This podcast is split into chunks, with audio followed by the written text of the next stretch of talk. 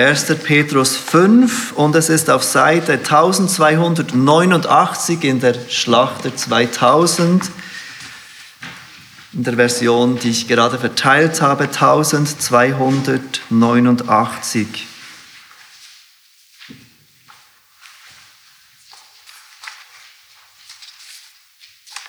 1. Petrus 5 und wir lesen gleich mit dem, wir beginnen gleich mit dem Lesen von Gottes Wort,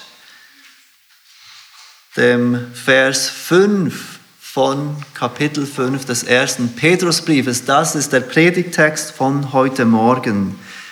Der Apostel Petrus schreibt folgende Worte, inspiriert durch den Heiligen Geist.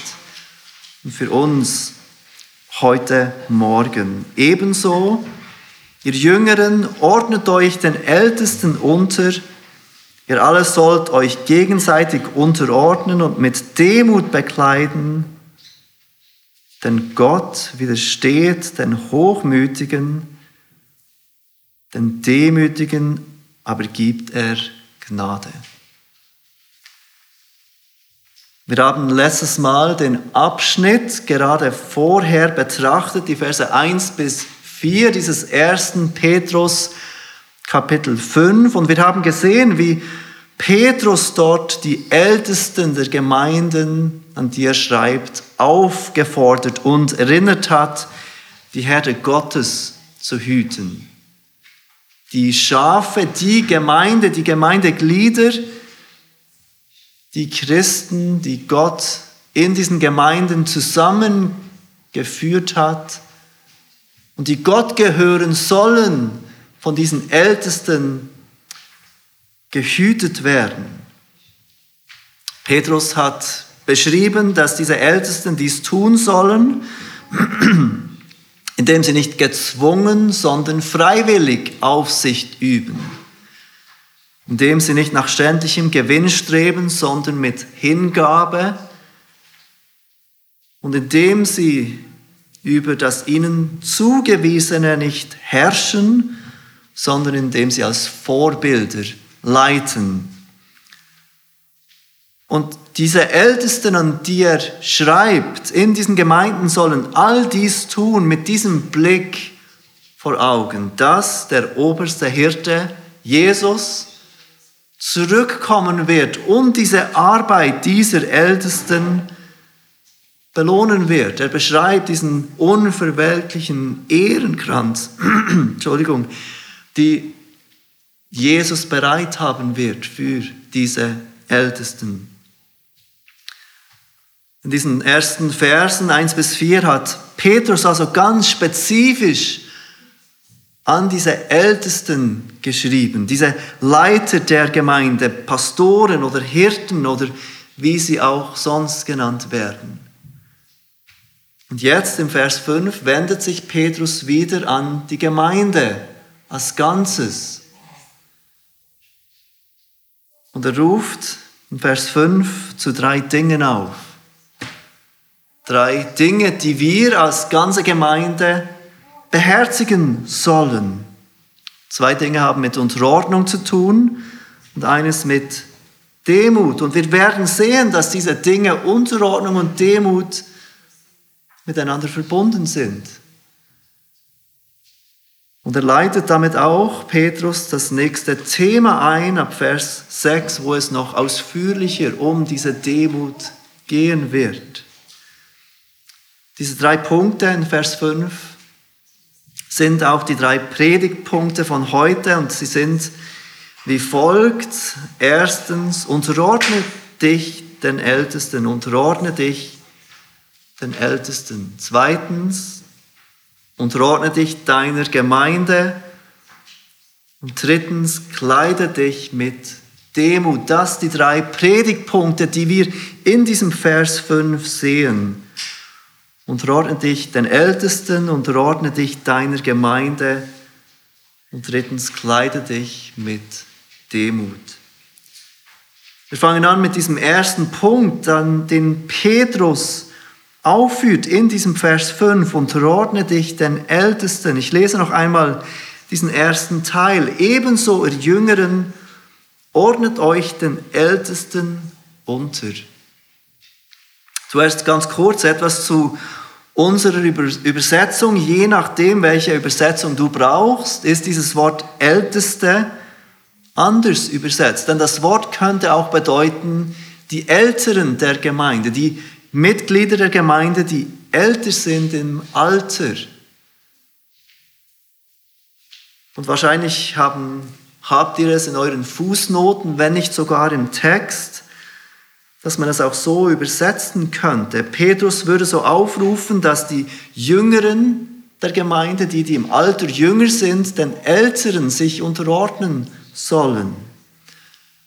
Aber es gibt mindestens zwei Gründe, weshalb wir das nicht so übersetzen und verstehen sollten, sondern weshalb wir Älteste lesen sollten. der erste Grund ist ganz einfach in den Versen 2 und 3 wenn ihr kurz zurückgeht, dann sehen wir, dass Petrus dort ganz offensichtlich von Leitern einer Gemeinde spricht.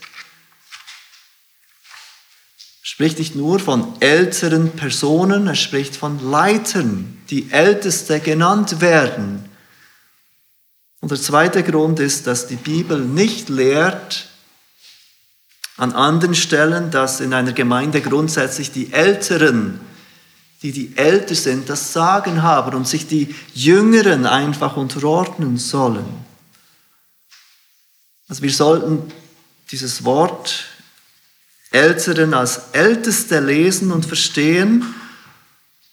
Und somit ruft Petrus auf, dass sich die Jüngeren in der Gemeinde den Ältesten unterordnen. Und das bringt uns zur Frage, weshalb würde Petrus hier ganz spezifisch die Jüngeren ansprechen, die die jüngeren Alters sind und sie aufrufen, sich den Ältesten zu unterordnen. Ebenso ihr Jüngeren ordnet euch den Ältesten unter. Deshalb würde Petrus die, El äh, die Jüngeren ansprechen und Petrus erklärt uns nicht, weshalb er dies tut. Es gibt keinen Hinweis im Text selber, weshalb Petrus hier die Jüngeren anspricht. Und es gibt Bibelausleger, die sagen, dass ihr Jüngeren alle der Gemeinde betreffen, auch die Älteren, einfach alle, die nicht Älteste sind. Also die Jüngere im Gegensatz zu den Ältesten, den Leitern der Gemeinde. Aber ich verstehe die Jüngeren tatsächlich als die, die jung im Alter sind. Und ganz offenbar sah Petrus eine Notwendigkeit, ganz spezifisch die Jüngeren in der Gemeinde anzusprechen und sie daran zu erinnern, dass sich die Jüngeren den Ältesten unterordnen sollen. Und vielleicht tat er das, weil Unterordnung für sie ein größeres Problem war, für die, die jünger im Alter waren. Vielleicht waren diese Jungen, so wie es heute manchmal auch passiert, eifrig in ihrem Glauben. Sie hatten viele Ideen, was man noch alles in der Gemeinde machen könnte, wie Dinge laufen konnten. Sie hatten bestimmte Vorstellungen von einer Gemeinde. Und es fiel ihnen schwer anzuerkennen, dass die Ältesten nicht so schnell bereit waren, Dinge zu ändern, so wie sie es, so wie sie es gerne haben möchten. Es kommt tatsächlich auch heute so vor, dass jüngere Menschen zum Glauben kommen, dass sie eifrig sind für den Herrn und dass sie bestimmte Ideen haben, wie man jetzt Dinge machen wollte, ohne diese langfristige Sicht zu haben, diesen Blick auf die ganze Gemeinde, die die Älteren und besonders die Ältesten hoffentlich haben. Und so sah Petrus die Notwendigkeit, die Jungen in der Gemeinde ganz spezifisch anzusprechen, ihr Jüngeren, ordnet euch den Ältesten unter. Und wenn du dich jetzt nicht zu den Jüngeren zählst, dann ist dir hoffentlich klar, dass Petrus dich nicht davon ausnimmt, dich den Ältesten zu unterordnen. Wenn Petrus die Jüngeren anspricht, dann heißt es nicht umgekehrt, dass sich die Älteren den Ältesten nicht unterordnen sollen. Petrus setzt einfach voraus, dass es für die Älteren im Glauben, für die Älteren sowieso klar ist, dass sie sich unterordnen sollen, dass sie gereifter sind in ihrem Glauben. Im Hebräer 13, Vers 17 zum Beispiel sehen wir explizit, dass dieser Aufruf, sich der Gemeindeleitung, den Ältesten zu unterordnen, an die ganze Gemeinde richtet. Hebräer 13, Vers 17, wir haben den Vers schon letztes Mal ganz gelesen. Er fängt damit an, gehorcht euren Führern und fügt euch ihnen. Dieser Aufruf, dich den Ältesten zu unterordnen, geht an die ganze Gemeinde. Diese Anweisung gilt nicht nur für die Jüngeren, obwohl Petrus diese Jüngeren spezifisch anspricht. Unterordne dich den Ältesten. Das ist die erste Anweisung, die Petrus uns gibt in diesem Vers 5 heute Morgen. Und das ist übrigens ein Grund, weshalb wir als Gemeinde glauben, dass die Bibel lehrt, dass sich jeder Christ einer Gemeinde verbindlich anschließen soll.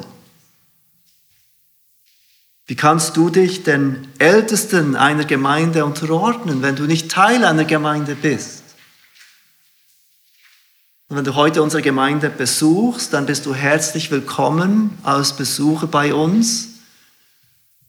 Einige von euch machen sich Gedanken über den christlichen Glauben generell. Ihr seid nicht so weit, einer Gemeinde beizutreten, weil ihr noch nicht zur Gemeinde Gottes gehört.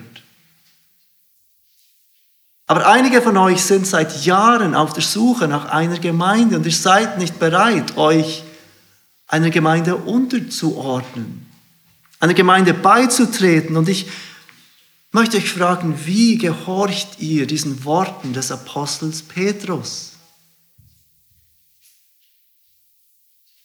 Und ich meine dies nicht zynisch, ich meine dies als Sorge.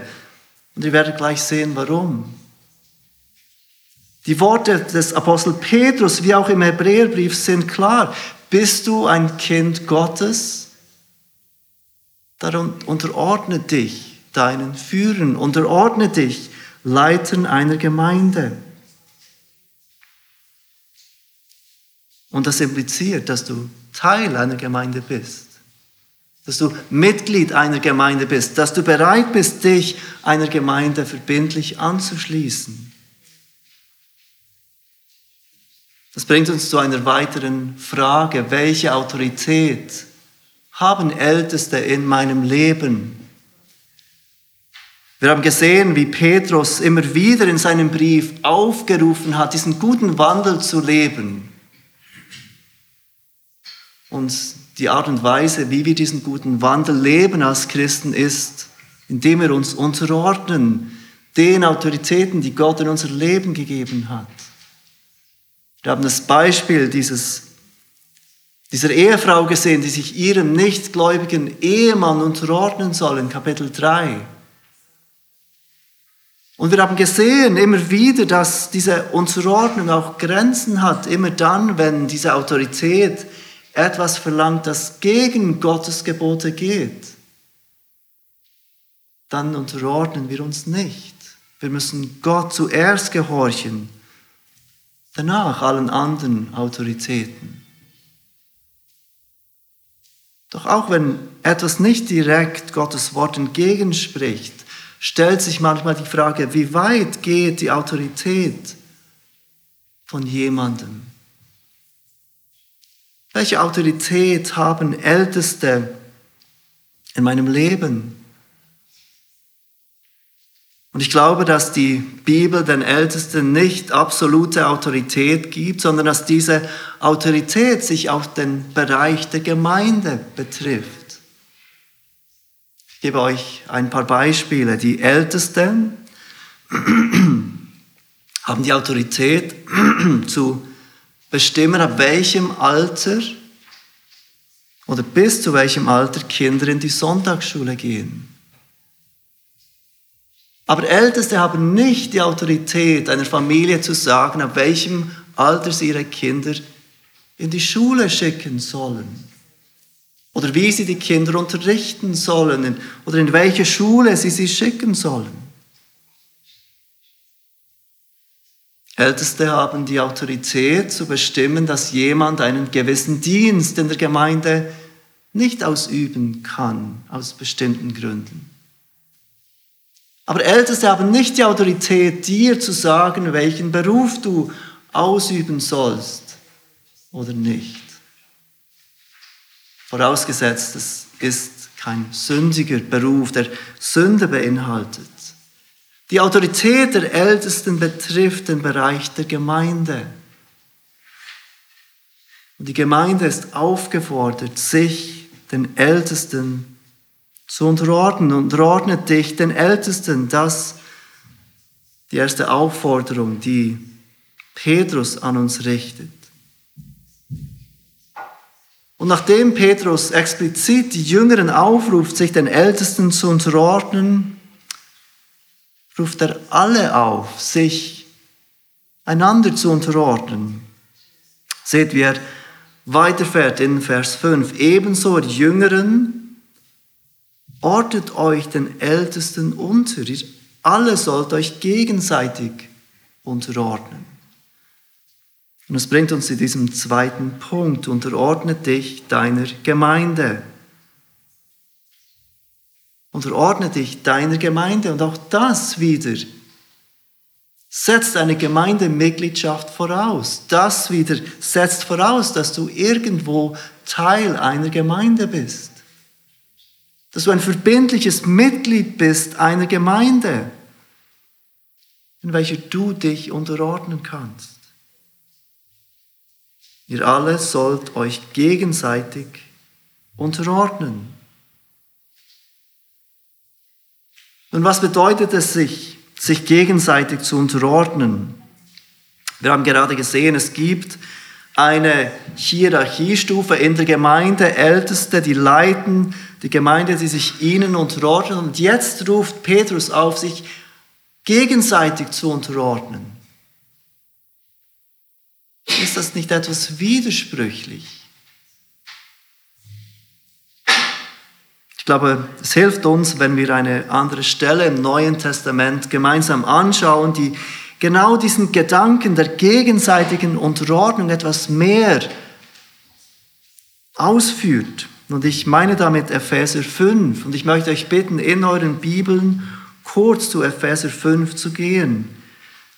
Epheser 5. Epheser, der Epheserbrief ist ein Brief des Apostels Paulus und er wurde ein paar Jahre vor diesem ersten Petrusbrief geschrieben. Und Paulus fängt an in diesem Brief mit der Erklärung des Evangeliums. Er beschreibt die Gnade Gottes, die zu uns kam, vollkommen unverdient, als Geschenk von Gott.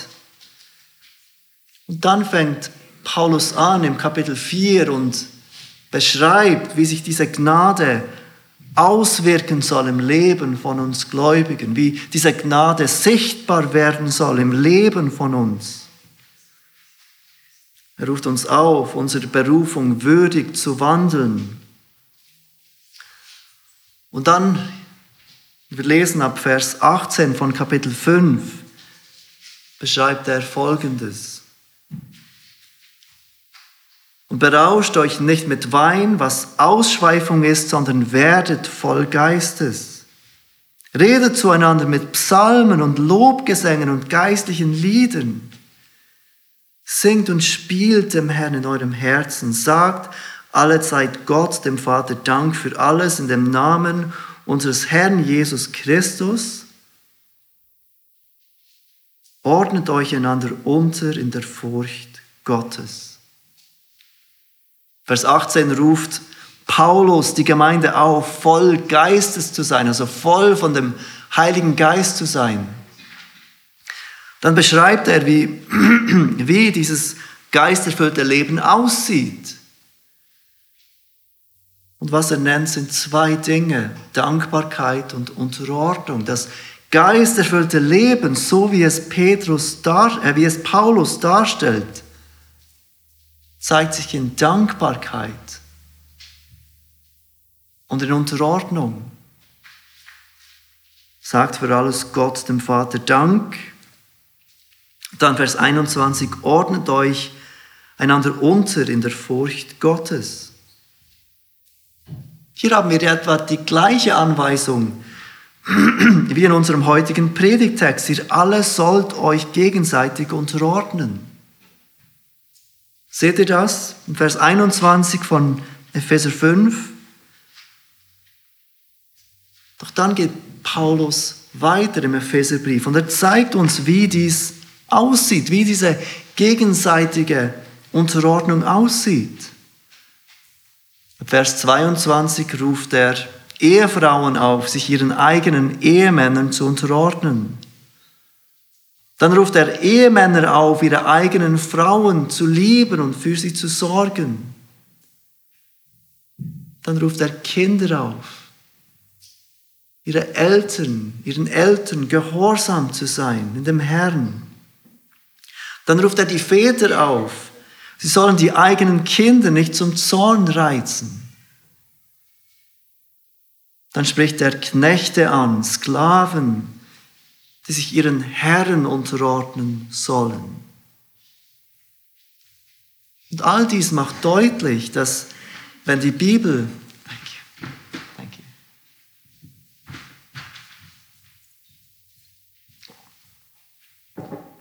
All dies macht deutlich, dass wenn die Bibel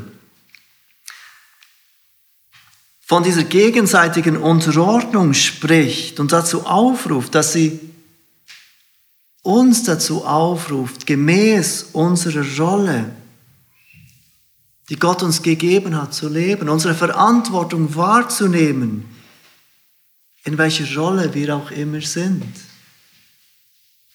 Wenn du Ehefrau bist, dann unterordnest du dich deinem Ehemann. Wenn du Ehemann bist, dann sorgst du verantwortungsvoll für deine Ehefrau. Wenn du Gemeindeglied bist, dann ordnest du dich den Ältesten unter. Wenn du Ältester bist, dann hütest du die Herde Gottes, ohne darüber zu herrschen. Und die ganze Gemeinde hilft und ermutigt einander, treu in diesen jeweiligen von Gott gegebenen Rollen zu leben und diese Rollen zu fördern, ohne zu kritisieren, ohne zu resignieren.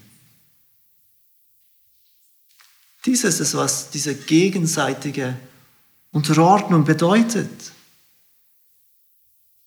Nicht, dass es keine Autorität mehr gibt, nicht, dass es heißt, wir alle unterordnen uns einander und niemand hat mehr Autorität über jemand anderen. Dass wir einander helfen, in diesen von Gott gegebenen Autoritäten zu leben und diese zu fördern. Also unterordnet dich den Ältesten. Das ist die erste Aufforderung des Apostel Petrus. Und zweitens unterordne dich deiner Gemeinde. Und dann kommt die dritte Anordnung von Petrus. Kleide dich mit Demut. Kleide dich mit Demut. Und wie gesagt, Petrus kommt hier nicht mit einem völlig neuen Thema, denn unsere Ordnung setzt Demut voraus. Sich sündhaften und fehlerhaften Ältesten zu unterordnen, sich Geschwistern der Gemeinde zu unterordnen, die Dinge anders sehen, die Dinge anders tun, bedingt große Demut. Und umgekehrt, sich nicht zu unterordnen, offenbart Stolz. Und so ist es vollkommen angebracht, dass Petrus diesen ganzen Ruf zur Unterordnung mit, diesen ganzen Ruf zur Unterordnung mit diesem Ruf zur Demut beendet. Und es ist auch angebracht, dass wenn wir diesen ganzen Brief betrachten, mit all diesen Aufrufen, sich zu unterordnen, mit diesem Ruf, sich zu demütigen, beendet. Noch einmal Vers 5, der letzte Teil von 1. Petrus 5. Wir alle sollt euch gegenseitig unterordnen und mit Demut begleiten, denn Gott widersteht den Hochmütigen, den Demütigen aber gibt er Gnade. Petrus ruft uns auf in diesem letzten Teil von Vers 5, uns mit Demut zu begleiten, Demut anzuziehen. Wayne Gruden beschreibt Demut wie folgt. Der Begriff Demut steht für eine Haltung, die andere an, sich, die, die andere an die erste Stelle setzt, die die Wünsche, Bedürfnisse und Ideen anderer als wichtiger erachtet als die eigenen. Eine von Gott inspirierte Definition von Demut finden wir im Philipperbrief, Kapitel 2, die Verse 3 und 4. Tut nichts als Selbstsucht oder nichtigem Ehrgeiz, sondern in Demut achte einer den anderen höher als sich selbst. Jeder schaue nicht auf das Seine, sondern jeder auf das des anderen. Demut bedeutet nicht, dass ich immer wieder schlecht von mir selbst rede. Manchmal haben wir das Gefühl, dass wenn wir nur tief von uns selbst reden, dass wir demütig sind. Ich kann dies nicht, ich kann das nicht. Das ist nicht Demut. Demut bedeutet, den anderen höher zu achten als sich selbst. Demut bedeutet nicht auf sich selbst zu schauen, sondern auf den anderen. Demut bedeutet nicht an sich zu denken, sondern an den anderen. Und zu dieser Demut ruft Petrus uns auf. Und es ist nicht interessant, dass Petrus diesen Brief mit diesem Ruf zur Demut beendet.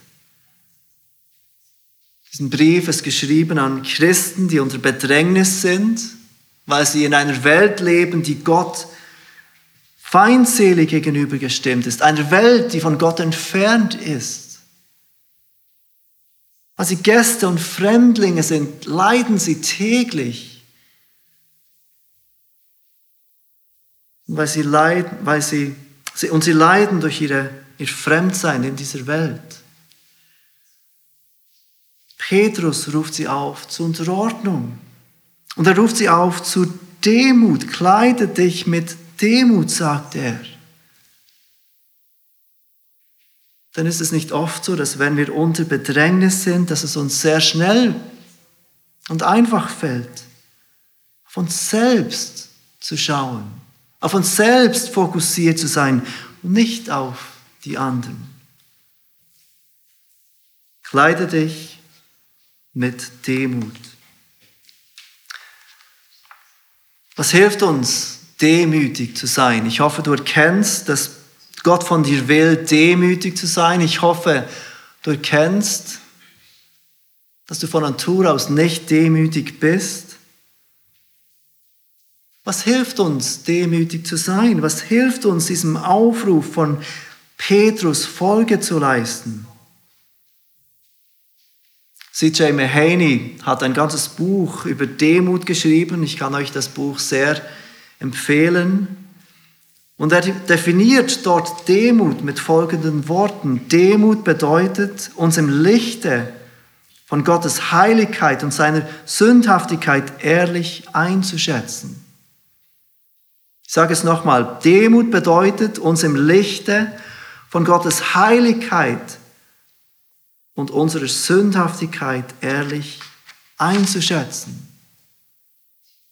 Und ich glaube, diese Definition von Demut ist hilfreich, nicht nur, weil sie uns hilft, Demut zu verstehen, sondern weil sie uns auch hilft, zu verstehen, wie wir Stolz bekämpfen,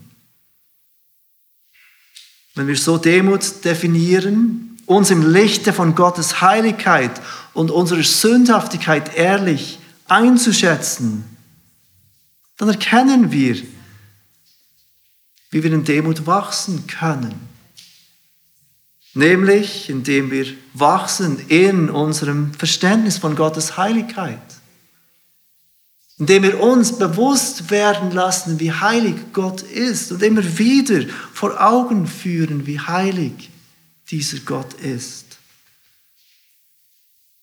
Und andererseits, indem wir im Verständnis wachsen über unsere Sündhaftigkeit. Indem wir mehr und mehr erkennen, wie es wirklich in unseren Herzen aussieht. Indem uns mehr und mehr bewusst wird, welche Gnade wir von Gott brauchen, wie bedürftig wir von Gott sind.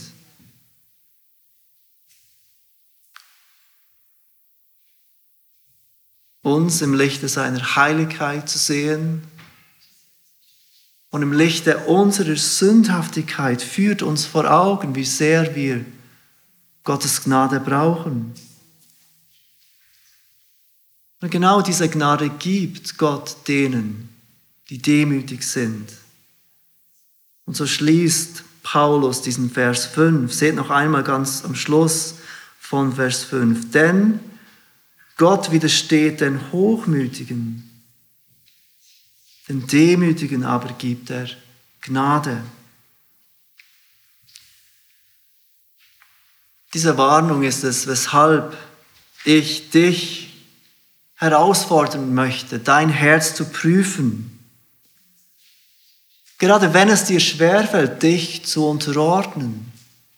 Gerade wenn es dir seit Jahren schwerfällt, dich einer Gemeinde anzuschließen, weil genau das Unterordnen bedeutet. Ich möchte dich bitten, prüf dein Herz. Denn Gott widersteht den Hochmütigen. Seht ihr diese Warnung von Petrus? Er hat sie aus Sprüche 3, 34. Aber es ist eine Warnung, die wir immer wieder sehen in der Bibel. Gott widersteht den Hochmütigen. Beispielsweise in Lukas 1, diesem wunderbaren Lobgesang der Maria. Maria singt, er tut Mächtiges mit seinem Arm, er zerstreut, die hochmütig sind in der Gesinnung ihres Herzens. Er stößt die Mächtigen von ihren Thronen und erhöht die Niedrigen. Hungrige sättigt er mit Gütern und Reiche schickt er leer fort. Er nimmt sich seines Knechtes Israel an, um an seine Barmherzigkeit zu gedenken wie er es unseren Vätern verheißen hat, Abraham und seinem Samen auf ewig. Immer wieder sehen wir dieses Thema in der Bibel. Gott erniedrigt die Stolzen, aber er erhöht die Niedrigen. Johannes Calvin, der Genfer Reformator, hat ganz treffend gesagt, alle, die versuchen, sich selbst zu erhöhen, werden Gott als ihren Feind haben und sie, der sie zu Fall bringen wird. Weiter sagt Calvin, wir sollen uns Gott vorstellen mit zwei Händen. Die eine ist wie ein Hammer, die diejenigen niederschlägt und in Stücke zerbricht, die sich selbst erheben. Die andere richtet die Demütigen, die sich selbst herablassen, auf und hält sie wie eine feste Stütze. Und weiter sagt Calvin, wer von uns würde es wagen, aus Stolz gegen Gott in den Krieg zu ziehen, wenn wir wirklich davon überzeugt wären und dies fest, dieses Bild von diesem Gott mit zwei Händen fest in unseren Köpfen verankert hätten. Gott widersteht den Hochmütigen, aber den Demütigen gibt er Gnade. So ruft Petrus dich heute Morgen auf, kleide dich mit Demut. Kleide dich mit Demut. Und das beste Beispiel ist Jesus Christus selbst. Er denkt nicht an seine Ehre, sondern die Ehre des Vaters ist das, was ihn antreibt. Er denkt nicht an sein eigenes Wohl, sondern das Wohl der Menschen ist das, was ihn antreibt. Deshalb wird er Mensch. Deshalb gibt er sein Leben hin. Deshalb stirbt er diesen blutigen und brutalen Tod am Kreuz. Deshalb nimmt er den ganzen Zorn Gottes auf sich, damit jeder, der auf ihn vertraut, völlige Vergebung, herrliche Versöhnung und ewiges Leben erhält. Gott ruft dich heute Morgen auf, auf diesen Jesus zu vertrauen, ob du Christ bist oder nicht, ob es heute das erste Mal ist oder nicht. Gott ruft dich und mich auf, auf diesen Christus zu vertrauen. Dich heute Morgen bewusst von deiner Sünde abzuwenden, deinem Stolz und deinem Unglauben. Und dich völlig auf das zu vertrauen, was Jesus am Kreuz getan hat. Und dieser fordert Demut. Es erfordert Demut anzuerkennen, dass du dir selbst nicht helfen kannst. Es erfordert Demut anzuerkennen, dass du Hilfe benötigst. Es erfordert Demut anzuerkennen, dass du ganz und gar von Gottes Gnade abhängig bist. Ob du schon Jahre Christ bist oder neu Christ bist. Es erfordert Demut, anzuerkennen, dass du absolut nichts hinzufügen kannst für deine Rettung. Es erfordert Demut, dir einzugestehen, dass all unsere eigene Gerechtigkeit wie ein beflecktes Kleid ist. Und dass unsere einzige Hoffnung diese vollkommene Gerechtigkeit von Jesus Christus ist. Doch seht, mit welcher Verheißung Petrus diesen Aufruf zur Unterordnung und Demut aufhört. Den Demütigen aber Gott gibt Gnade. Erkennst du heute Morgen, dass du Gottes Gnade brauchst? Dann ist die gute Nachricht, er gibt seine Gnade jedem, der sich beugt. Jedem, der seine Bedürftigkeit anerkennt. Jedem, der mit leeren Händen zu ihm kommt. Den Demütigen aber gibt er Gnade. Was musst du machen heute Morgen, um diese Gnade von Gott zu erhalten? Du musst dich vor ihm demütigen. Lasst uns beten. Vater, wir danken dir heute Morgen für diesen Aufruf, uns zu demütigen, uns zu unterordnen. Und du siehst, wie es in unserem Herz aussieht. Du siehst, wie es uns schwerfällt,